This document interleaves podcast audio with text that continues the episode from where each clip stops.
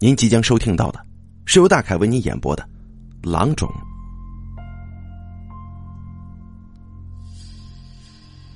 盗墓这一行，要么一个人干，要么四个人干，两个、三个都不行。一个人单干，风险虽然大了点但是你的地盘你做主呀。两个人就不行了，你得时刻防着另一个人。因为指不准哪天发现宝贝之后，对方为了独吞就把你给做了。三个人也不行。你想啊，如果有一天你发现另外两个人背着你在嘀咕着什么，你会不会心里发毛啊？你会不会怀疑他们想合伙干掉自己呢？而四个人则是刚刚好，可以互相制约。分财宝的时候也不会因为人多。而嫌东西少，我们这伙人就是四个：老大，狗头军师，歪嘴巴，加上两个手下傻高跟快手。这快手就是我。这个绰号是我入伙的时候起的。那个时候，我姐姐死了，自己一个人无依无靠，想随便糊糊口，一不小心。就跟了老大。那天晚上，老大喝了几杯酒，嘴巴有点迷糊了。你你你想入伙呀？可以，不过要来个透明装。我当时就傻眼了，什么透明装？你说那种露屁股的？歪嘴巴在一边解释：“哎呀，是透明装。”通俗点说，你就是得干点狠事儿，让我们瞧瞧你有没有两把刷子呀！我总算是松了一口气，说道：“哦，这这没问题啊，我还以为老大好那口呢。好那口是什么？是是什么什么意思啊？”人如其名，傻高是个大高个子，说话有点口吃。老大挥挥手，示意不用理傻高。你，外面有个叫大姑的，你去教训一顿。我朝外瞅了瞅，又傻了。大哥，外边就两条狗，没人呢。旁边的歪嘴巴不耐烦了，婆婆妈妈的开始讲：“大姑就是那只黄狗，今天咬了咱们老大一口。”你认清楚点旁边还有只黑狗旺财，别认错了。真是的，谁他妈叫你杀人了？俺们又不是黑社会。这个盗墓啊，讲的是个胆子大、阳气旺。你不怕鬼，鬼就上不了身。干这一行啊，身上沾上点狗血有好处，一来练练胆子，二来狗血是辟邪的嘛。歪嘴巴还在嘀咕。我已经做完回来了，我端起桌上的酒，一口就干了。老大，我干完了，对着脑袋一下，他就死了。老大一拍桌子，哼，温酒斩华雄啊，够狠！呃，从那以后啊，你就叫狠手吧。歪嘴巴又开始说了：“且慢，老大，这外号不太好吧？”像狠手、砍哥这种很嚣张的外号，这条子听了之后，准以为是背了一串子血案的杀手。咱们也不是什么重大犯罪集团，就杀杀狗、挖挖土，这太张扬了不好吗？不如叫快手。见他下手啊，还蛮快的嘛。老大点点头说：“哦，对，这个好，别人听见也以为是个扒手之类的。”顶多算拘留了，现在呀，就开始考察你的智商了。你下一步该干什么呀？我操！就加一个盗墓的团伙吗？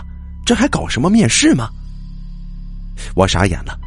呃呃，这下一步我还没想好呢。反正我就跟着老大混呗，老大让我干啥，我就干啥。老大摇了摇头，转身对歪嘴巴说：“哎呀，这个人也不行啊，不过总算比傻高强。当年傻高那个榆木脑袋，居然说下一步先上个厕所呢。嘿嘿嘿嘿嘿嘿。傻高在一边傻傻的笑，不知道是不好意思还是谦虚了。老大回头看见我还愣着，点拨道：“还傻站着干什么呀？快去呀！狗都杀了，下一步不就是剥了皮，剁吧剁吧，切了狗肉，这做火锅呀！”吃完火锅，大家都醉醺醺的，我一摇一晃的去茅厕，正欢着呢。背后突然有人拍我肩膀，我还没回过头来，那个人就已经凑到我的耳边轻声说：“你帮我干掉老大，有你的好处。”这个人是傻高。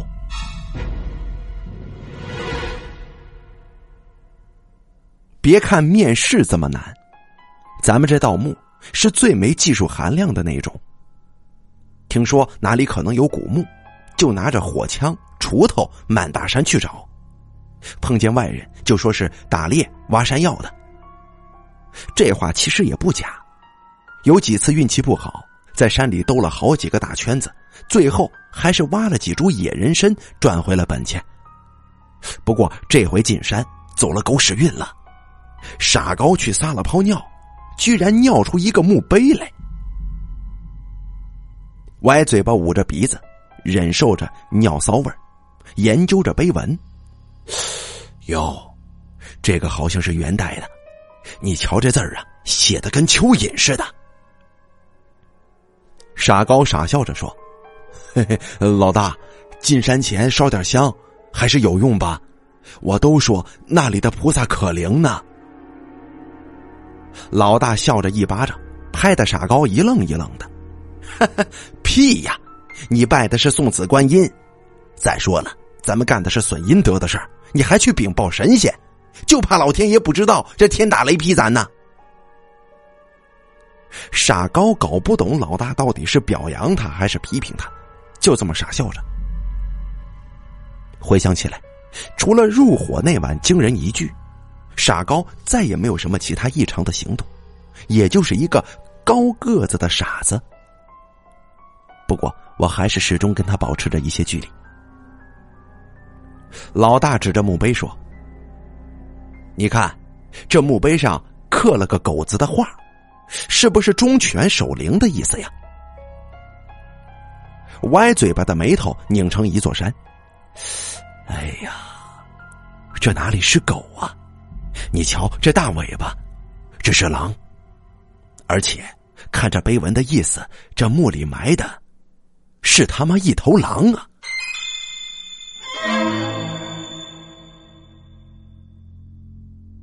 老大一听，连忙凑过来：“怎么，埋的是头狼？呃，这话怎么说呀？”歪嘴巴指着碑文：“你看，这狼还有名字呢。部落不思吴起吴，就这狼。”还当过御林护卫，五品官呢。哟，感情还是一头外国狼呢。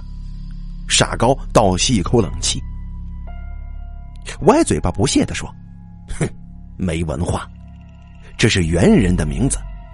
那个时候的名字都是老长了，讲究舌头打结的那股劲儿。这话说回来，这元朝初期民风彪悍。”这大官养条狼也是件平常事儿，不过居然封狼做官，还专门给他修个墓，也算是极品了。你看这狼的肚子贼大，这都是民脂民膏啊！老大见这条狼的肚子还真的挺大的，甚是有些感慨的说：“对呀，所以元朝才被清朝灭了呀。咱们挖这个墓，也算是共产了。”不过，这关键是这这墓里头有没有东西啊？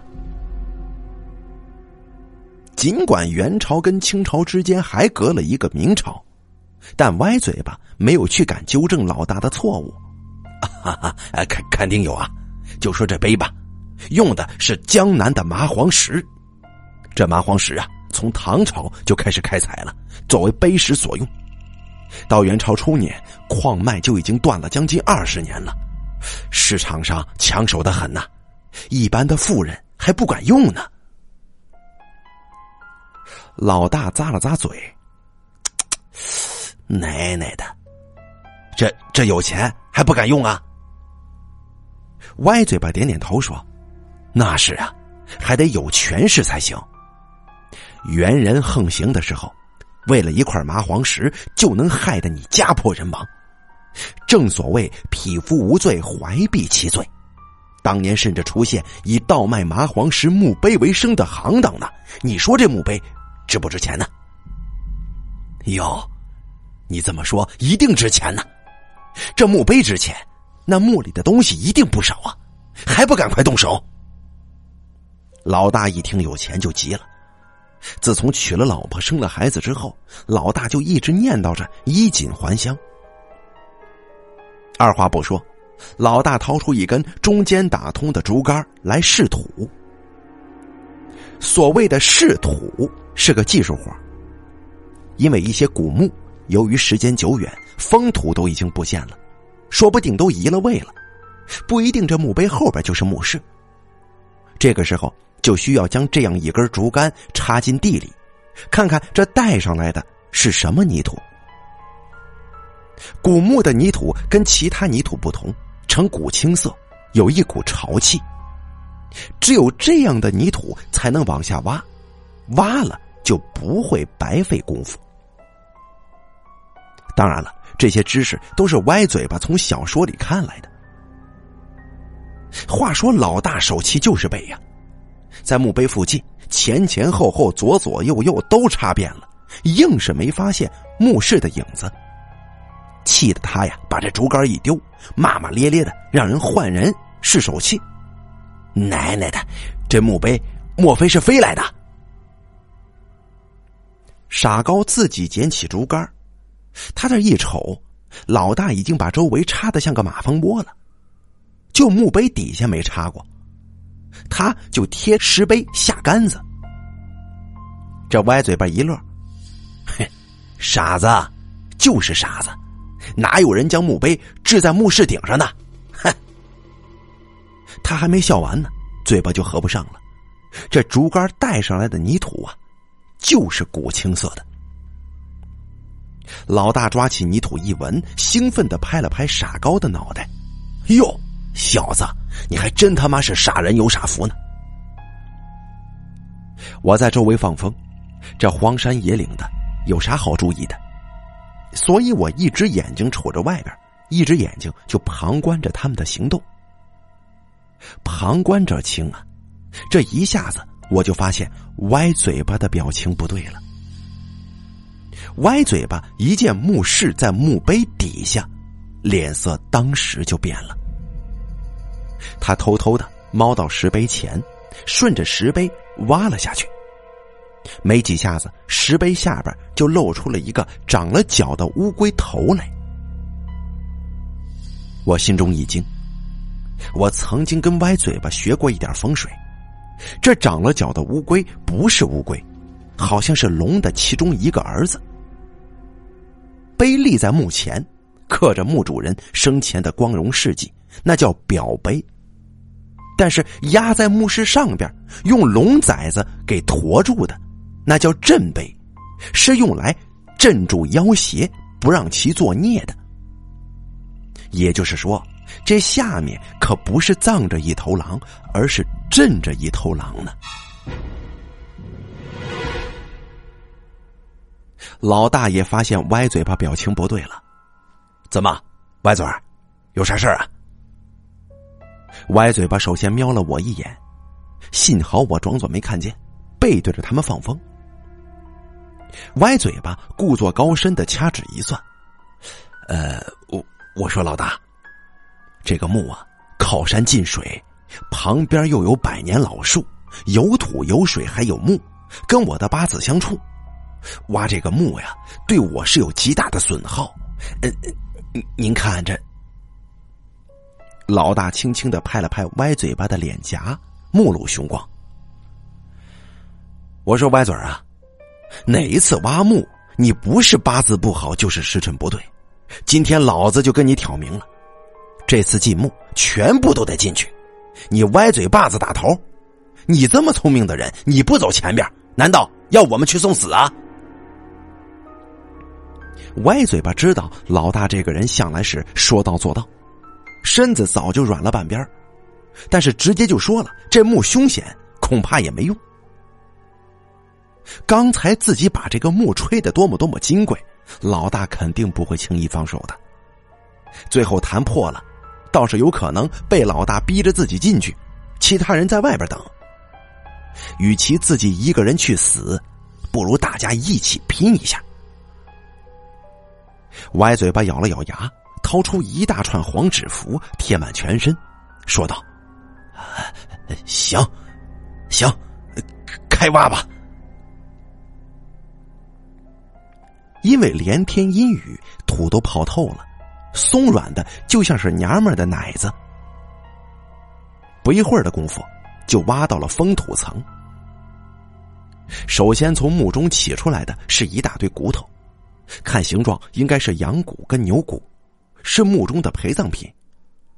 因为不值钱，老大看也不看，就丢去喂狗，乐得一旁的黑狗旺财上蹿下跳的。接着又揭开一块重达几百斤的麻黄石，便直接是墓室了。老大说到做到，果然歪嘴巴带头先爬进去，然后我们一个接着一个都摸了进去。这是规矩，开墓的时候所有人都得到场，就怕有谁偷偷的把宝贝藏起来。你别看有的小说把古墓里写的神秘兮兮的啊，又是什么机关，又是什么陷阱。就我一个过来人说吧，不是吹牛，除了皇帝老子的墓我没掏过之外，各个社会阶层我都略微有所涉猎。这哪来的那么多机关呢？顶多就是墓室入口有几幅画，警告别人：眼看手勿动，只可远观，不可亵玩而已。眼前的这个墓也是如此，五米见方的墓室，中间是棺柩，四周是墙壁，密密麻麻的都是壁画。一般来说，主墓室的壁画主要是讴歌墓主的光荣事迹，或者阐述早登极乐的美好愿望。但是，这里这幅壁画就非常独特了，主人公是一头狼。而且还是一头穿了衣服的狼。我张大了嘴巴，看着这些仿佛是童话故事的壁画。古代方位顺序一般是东南西北中，对应东边的壁画是开头。东面的壁画上，背景是一片山林，一个衣着华丽的人骑在马上。而马前是一头两脚直立的狼，看这个情形，仿佛是狼在跟人交谈。而南边的图就更离奇了，那个狼已经穿上了衣服，站在一个高岗上，而下面是一群拿着武器的人类士兵，看那个架势呀，好像是这头狼正在指挥人类打仗。这壁画栩栩如生，还涂着金粉。我的天哪！我还以为会看到什么中狼救主的故事，就像是三流肥皂剧里的那样，主人遇到危险了啊！这平日里饲养的狼为主人挡住了飞过来的箭，于是主人眼角闪动着泪花，亲手将爱狼啊啊，是爱狼给下葬了。不过，我万万没想到的是，我看见的居然是一只穿了衣服、两只脚走路、还带兵打仗的狼。歪嘴巴也喃喃自语的说：“奶奶的熊啊，这应该是比喻的手法吧？元代也有人将成吉思汗比喻苍狼，这穿了衣服的狼，难道这这是狼外婆不成吗？”听到歪嘴巴的话，我这才注意到，画中的狼的确是穿着女士的衣服，不过肚子比外面的杯中小一些。我扭头看看其他壁画，发现因为墓室外面透进来的新鲜空气，壁画已经大片脱落，变得模糊不清了。老大很明显没有文艺气息，一进墓室，这壁画连看都没看，只管搜罗珍宝。妈的，怎么都是一些铁器呢？啊！哎呀，这刀啊枪的，只能当文物卖呀！老大很失望，歪嘴巴解释道：“哎，老大，这元代崇尚武艺，墓室中的陪葬品大多数都是兵器，关键是棺材里，哎，那里边才有值钱的东西呢。”所有人都把贪婪的目光盯在正中的棺柩上。这个棺柩是一块大整石头给直接挖空掏成的，做工不是很精美，有些地方的棱角还没有打磨好，可密封的那叫一个严严实实。老大围着棺柩走了几圈，硬是没有发现可以插进撬棍的地方。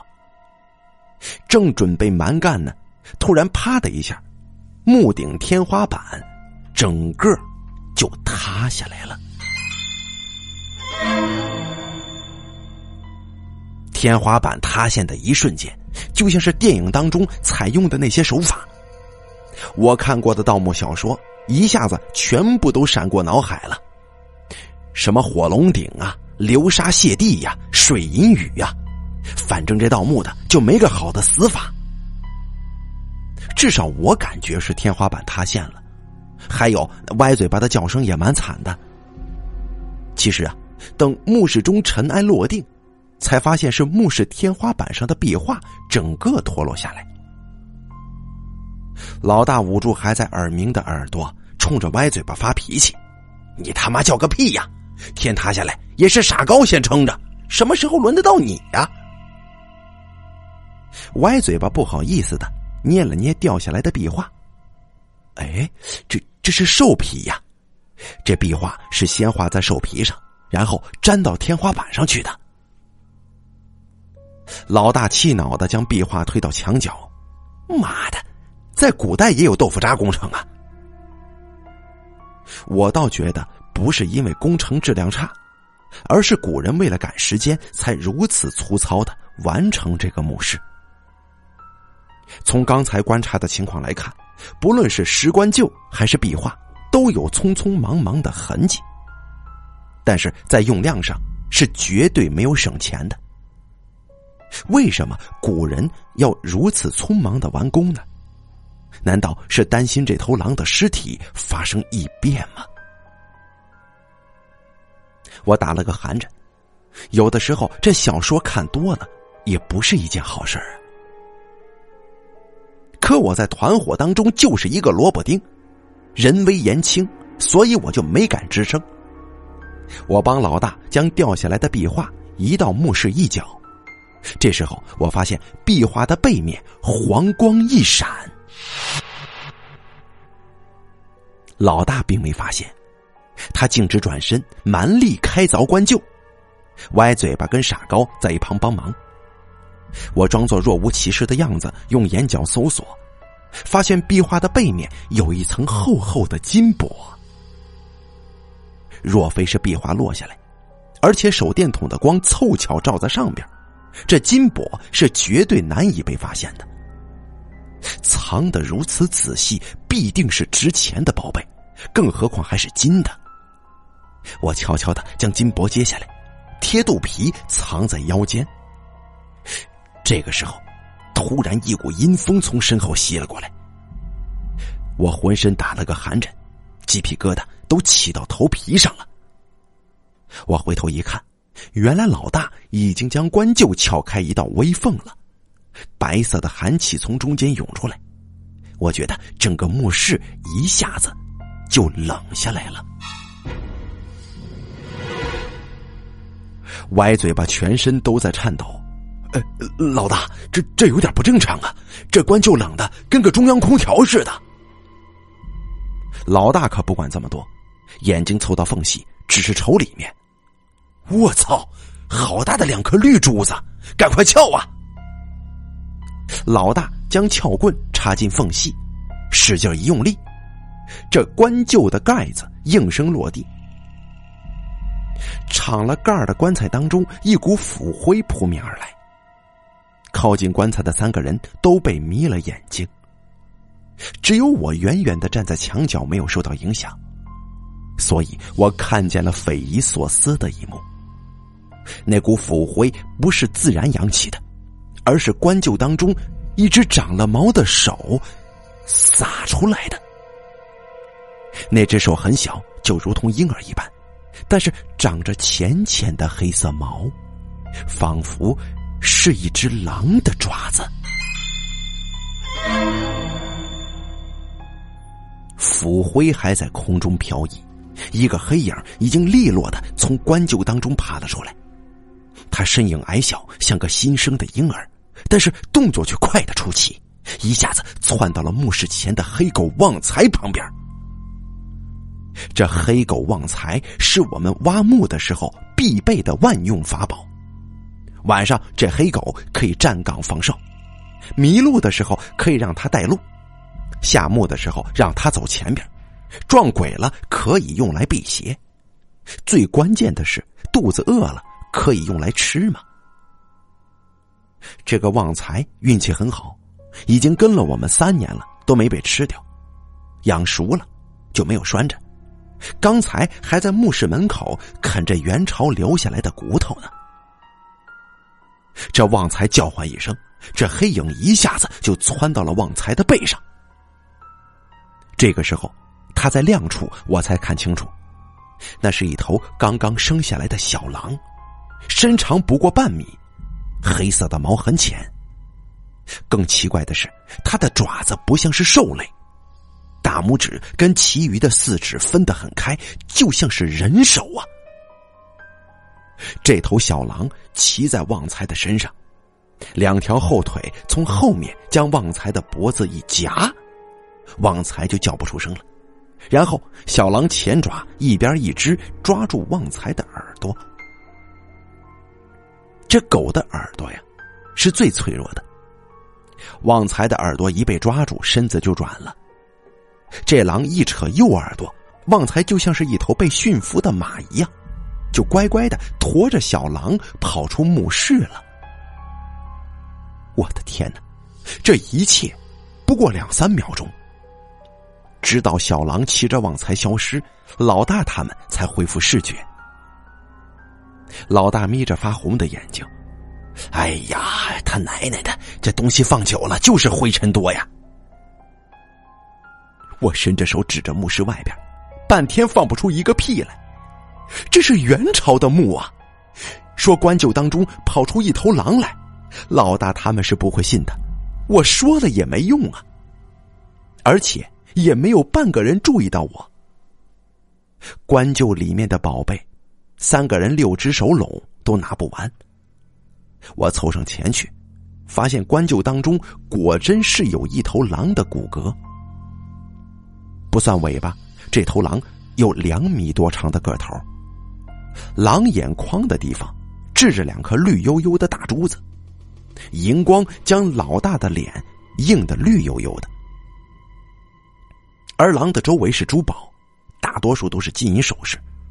狼骨骼上也套有金环，可见这个埋葬这头狼的人下了血本。我见到狼骨。有些发呆了。这关中明明已经有一具狼骨了，怎么可能跑出一头狼来呢？莫非这里边葬着的是两头狼啊？不对呀，墓碑上明明只刻了一头狼的画像。眼下被老大接到地上的棺柩盖上也有狼的画像，跟墓碑上的一样，是一头狼，不过是。呃不过是一头大肚子的狼，我顿时就醒悟了。壁画上狼穿的是裙装，这是一头母狼，而先前的两幅壁画画的惟妙惟肖，但狼的肚子是平的。对比墓碑上刻的下葬时候的模样，狼的肚子变大了，也就是说，这头狼下葬的时候是怀有身孕的，而且棺柩盖子是用石头做的，但上面还可以隐约看见抓痕。这就意味着这头母狼是被活活埋起来的，这就解释了为什么墓穴下的血本却有赶工的迹象，很着急。埋葬这头狼的人要赶在母狼生产之前将墓给修好，那是因为他们不想让这小狼生出来。他们万万没想到的是，这头母狼居然在石头中的棺柩里生下了小狼。而几百年之后，一群盗墓的人把小狼给放出来了。一头小狼在地下几米的石头棺材当中活了几百年，这可能吗？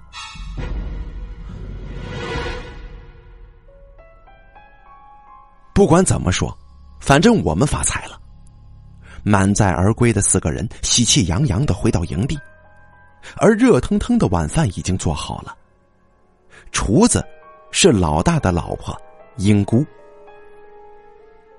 英姑是个半傻子，比傻高更痴呆，但是做家务活倒是挺麻利的。老大提起这个婚姻，就说自己占了便宜。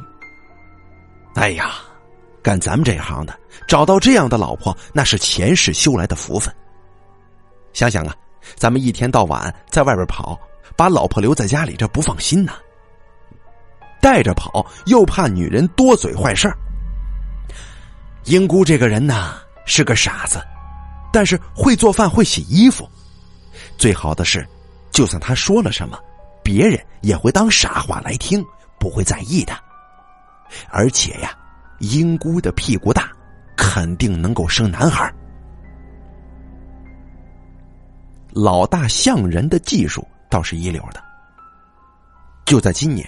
英姑生了一个大胖小子。给我们做完饭之后，英姑就回火边给孩子喂奶去了。找到了宝贝，大家兴致高啊，都喝得醉醺醺的。眼见到了晚上，老大不喝了，提起麻袋，扛上前辈，上了昆石。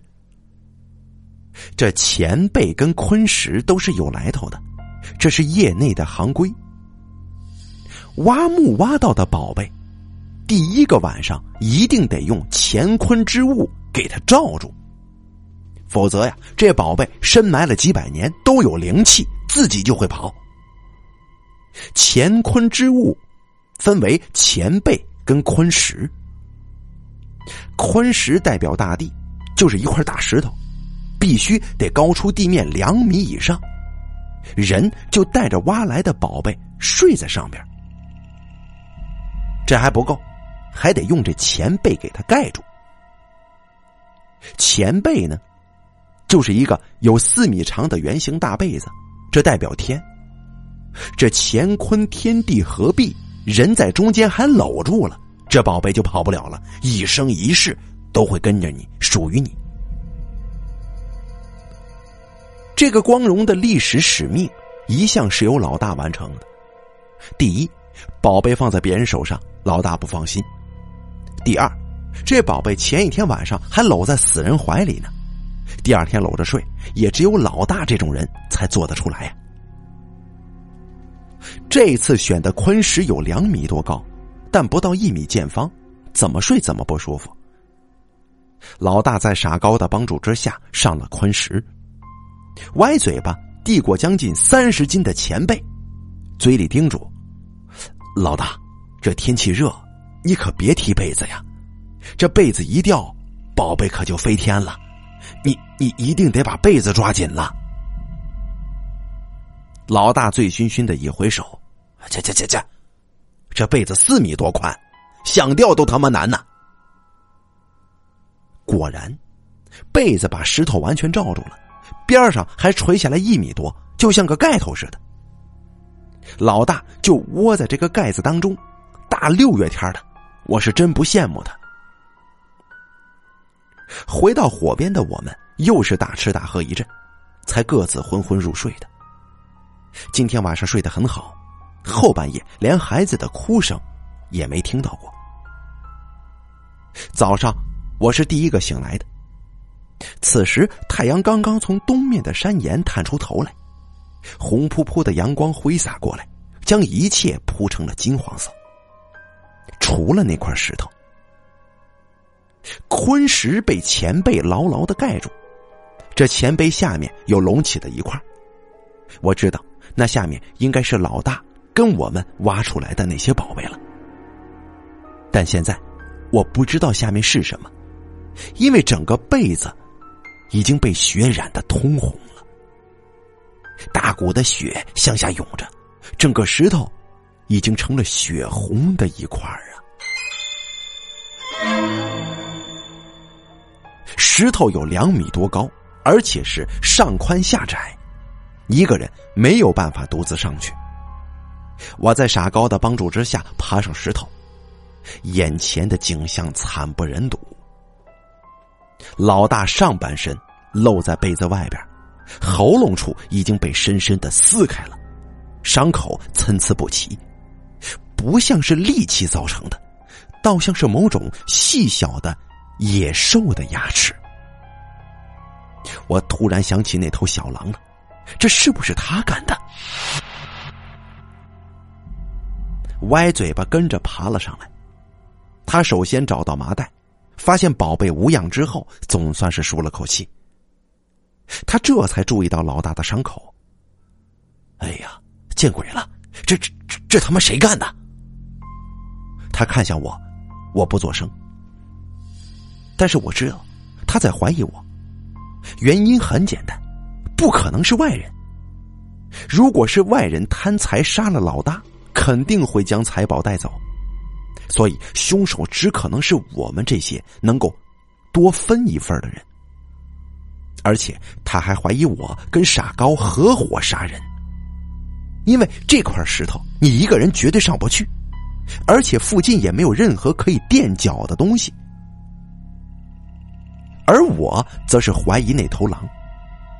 但是这石头附近连棵树都没有，一米多高的人都没有办法上来，这不到半米的小狼又如何能够做到呢？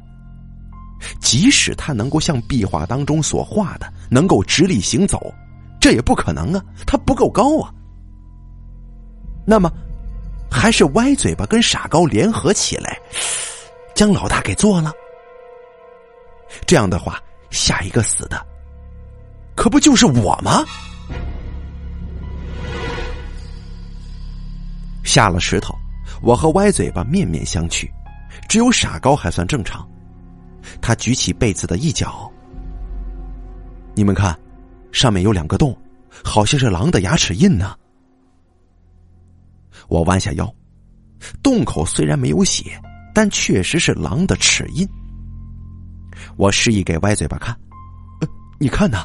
莫非老大是被那头狼，那头狼的鬼魂所杀吗？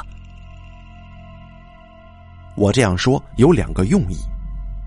第一，如果真是歪嘴巴跟傻高联合起来把老大给杀了，那么我得让他们相信我没有怀疑他们，我怀疑的是狼或者鬼魂。第二，如果歪嘴巴不是凶手，那么。我得让他相信凶手是另有其人的，而我不是凶手，否则他们可能先下手为强，送我去陪老大呀。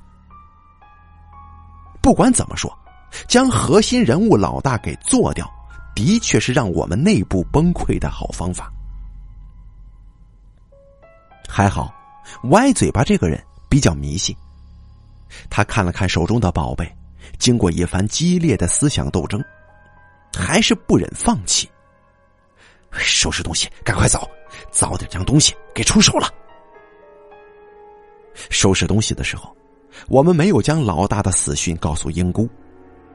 英姑是个傻子，少了一个人也不问，只是将裹得严严实实的宝宝抱在怀里，低着头跟我们走。我走在最后，负责殿后。看着前面急匆匆赶路的身影我有一种不祥的预感。我们这团伙只剩下三个人了不稳定的三个人。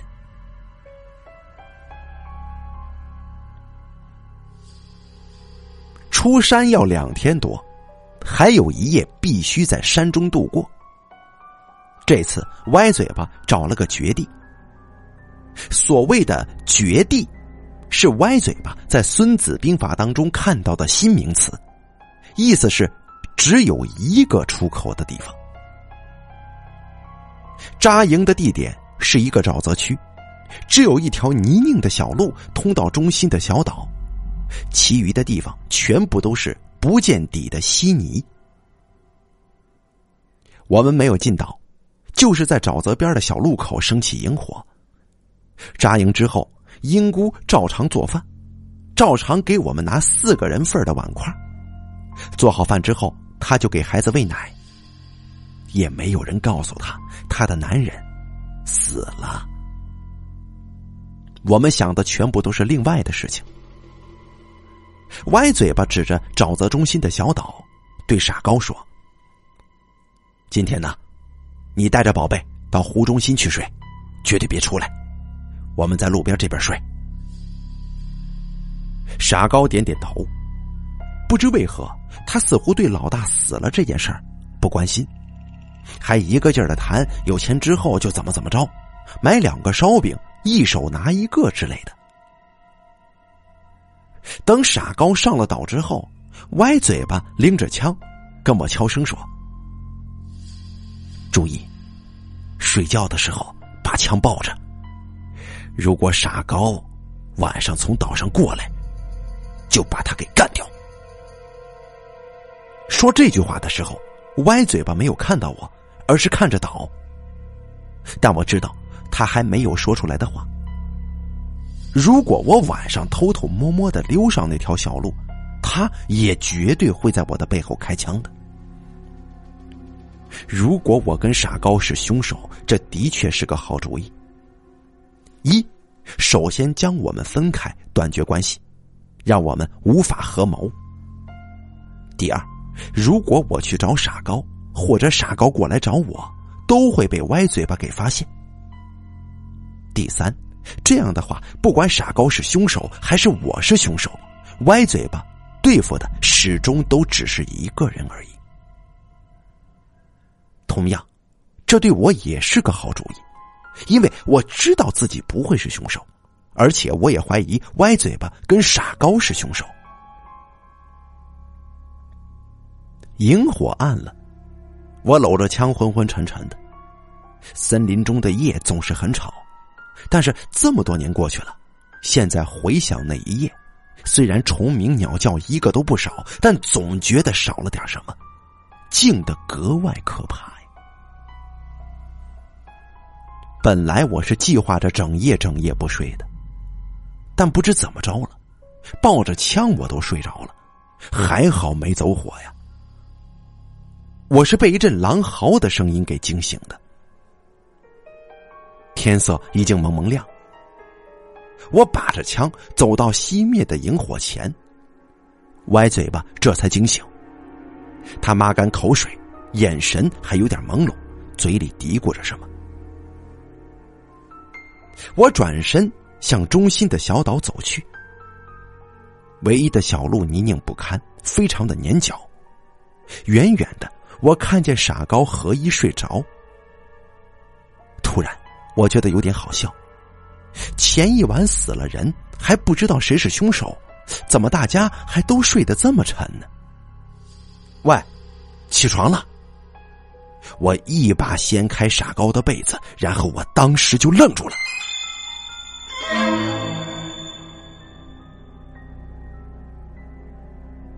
凌乱的齿痕，翻起的筋肉跟血管。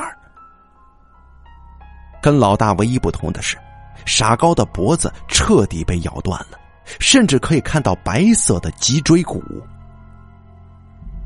傻高身上的衣服扣得整整齐齐。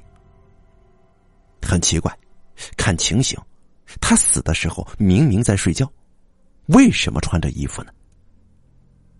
傻高肚子上。还有一块明显的血渍，在不断的扩散着。你死定了！歪嘴巴的声音在我背后突然就响了起来。我木然的转过身来，发现歪嘴巴站在小路的一端，拿着双筒猎枪瞄着我。虽然他离我有二十几步，但足够看见傻高死了。果然是你杀害了老大跟傻高啊！歪嘴巴说：“虽然我手上也有散弹枪，但还不如一根烧火棍呢。在这个距离之下，歪嘴巴的猎枪一打一个准，而我拿着的这把散弹枪却根本就发挥不了威力。歪嘴巴，你做都做了，你就认了吧。”你何苦还要栽赃到我身上呢？我诱导他说出真相。歪嘴巴点头示意露面。你还狡辩呢？你知道我为什么选择这个地方吗？不是因为凶险，而是因为会留下脚印的。我低头细看，这唯一的一条小路上，清清楚楚的只有我跟傻高的两行足迹。歪嘴巴没有到过小岛，因此他不是凶手。但是我也不是凶手啊，我自己知道。傻高又不可能是自杀，难道真的是那头小狼做的吗？我转身观察局势，这沼泽不大，附近有些老树枝丫也延伸到小岛上。若是那头小狼的话，凭他只有几斤的体重。的确能够踩着枝丫跳到小岛上，但是他怎么回去呢？这枝丫离地面有两三米高，跳下来没问题，但跳上去没这个可能。岛上很小，也没有藏身的地方，更没有打洞的可能，会被沼泽水给倒灌的。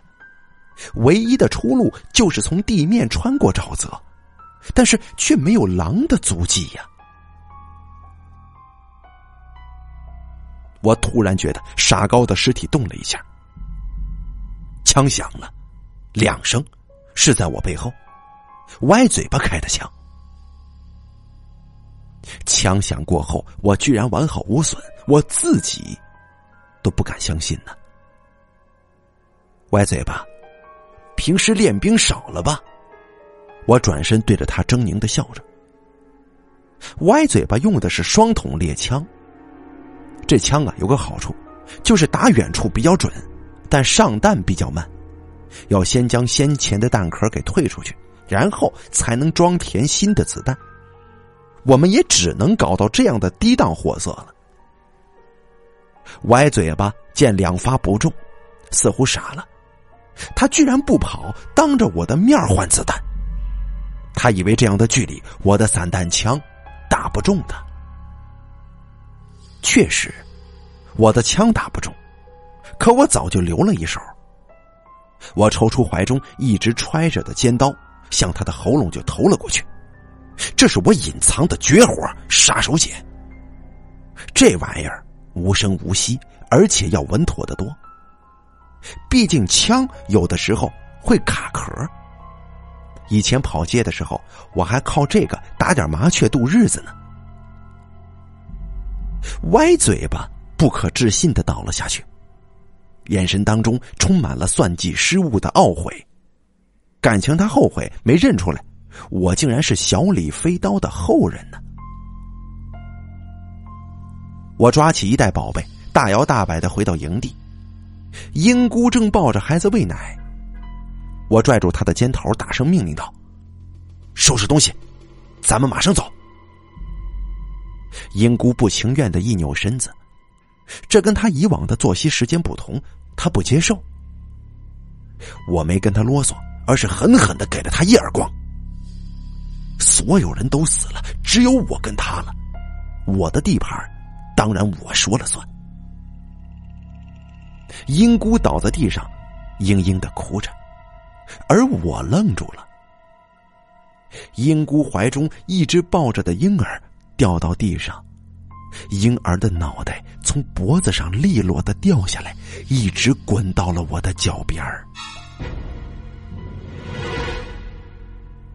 婴儿的头已经僵硬了，口中有蛆虫爬进爬出，很明显这死了有一天多了。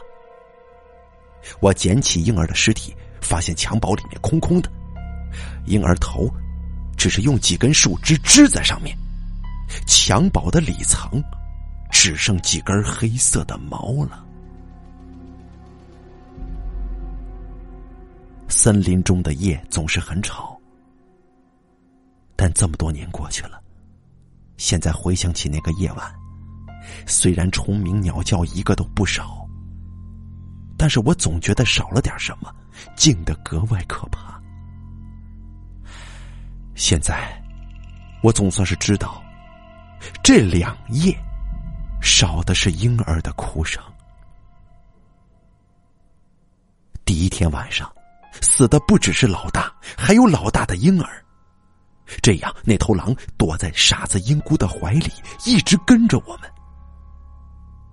要实现这个计划，首先要除掉的就是黑狗旺财。这样不会有人对气味产生怀疑了。其次要除掉老大，他是唯一关心婴儿的人。甚至昨天晚上我们睡得那么熟。也可能是狼搞的鬼，因为他一直就躲在做饭的英姑旁边呢。另外，那头狼是采用这样的方法跟着我们。傻高死亡的时候没有脚印的谜底，我也知道了。我拿起散弹枪向小岛跑过去，歪嘴巴的尸体倒在地上，脸上还是那副计算失误的表情。对不起，我知道你是无辜的，但是你要杀我，我也没办法呀。我拿着枪，瞄着傻高的尸体。我的枪只能放一发，我一定得打准了。是的，整个岛上只有一个地方能够打动，那就是傻高的尸体。那头狼从树枝上跳到岛上。杀死睡梦当中的傻高，然后就在傻高的肚子上打洞，并且躲在傻高的肚子里，从里面合上衣服。明明致命伤在脖子，但傻高的肚子上为什么还有不断扩散的血渍？就是这个原因。似乎感应到我的到来了，傻高的肚子突然抖了起来，就像是我看到过的某些美国大片。怪物总是从人的肚子里诞生的，那头狼也是如此。傻高的衣服慢慢的被揭开，一个漆黑的狼头冒了出来，狼嘴还在嚼着，似乎在躲藏的同时，它还在进食呢。老实说，狼头不大，不比猫头大多少，上面还沾满了血污。不知为什么，我总觉得他在笑。他的笑声，我甚至听得清清楚楚的。我开枪了，砰的一声巨响，枪管就在我的面前爆裂开来。我眼睛一黑，全身一震，刺痛感如同潮水一般就袭了过来。但不知为什么，我的意识仍然清晰。那一瞬间。我想通了所有的事情，我甚至知道歪嘴巴在懊悔一些什么。歪嘴巴早就把我的枪给堵上了，他没有打中我的时候，所以他并不慌张，所以他并不跑，而是当着我的面换子弹，因为他早有预备方案了。他在引诱我开枪呢，我开枪，枪管就会爆。我就会死，但是他没有料到我没有开枪，而是朝他掷了一把匕首。而且我也想通了老大的死，老大也是被狼杀死的，只有那头狼可以爬上岩石，四米多长的前背，只有背角处有狼咬的痕迹，痕迹上没有血。说明狼是先咬的被子，再杀的人，这是关键问题。石头只有一米见方，老大睡在上面，被子一定会垂下来的。小狼立起来有将近半米高，他跳起来咬住垂下被子的脚，然后被子就会被他的体重拖着向下滑。被子一掉，宝贝就遁地了。老大不会让被子滑下石头，必然会把被子拖上来。因为狼不大，老大根本就没有注意到被子突然变重了，而小狼就挂在上面。他万万没想到，拖上来的不只是被子，被子的里面还潜伏着一头狼。一头虽然只有几斤，但是凶残狡猾的狼，一头会走路的狼。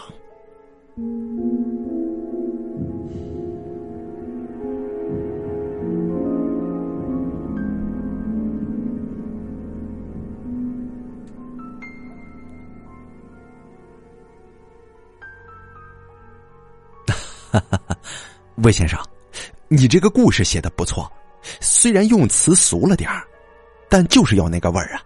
可惜有一个地方还有个漏洞呢。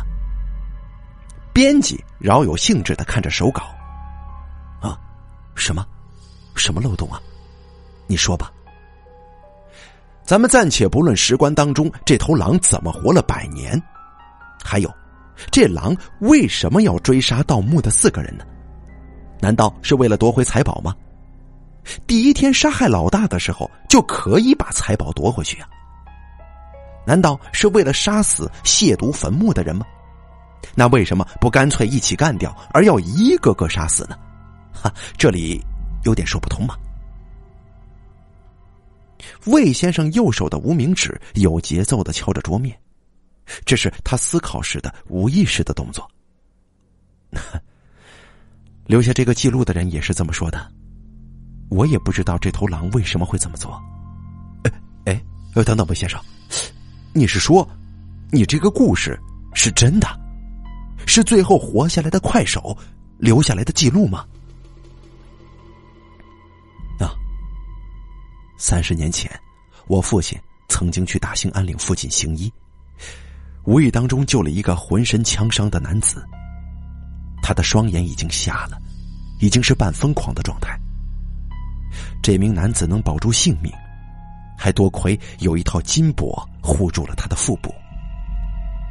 当时他口述留下这个记录，我也不知道这个东西是真是假。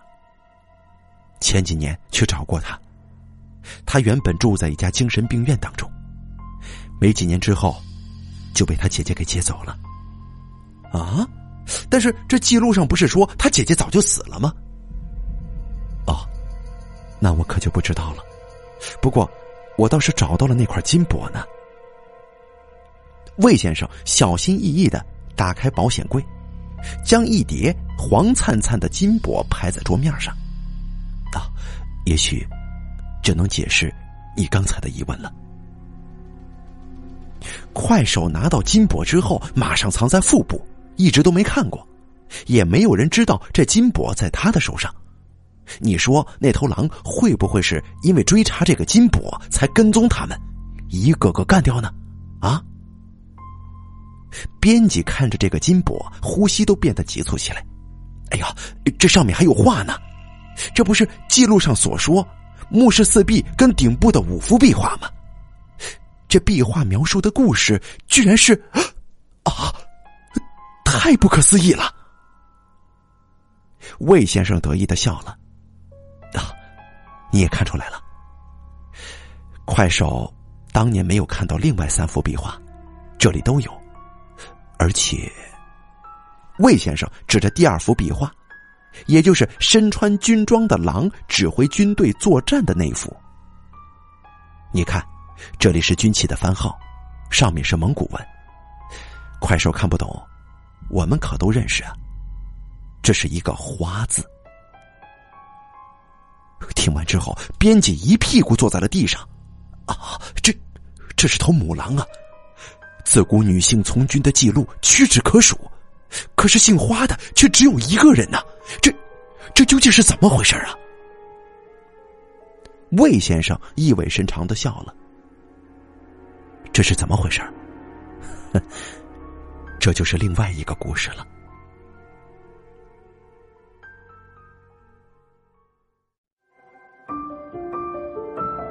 本期故事演播完毕。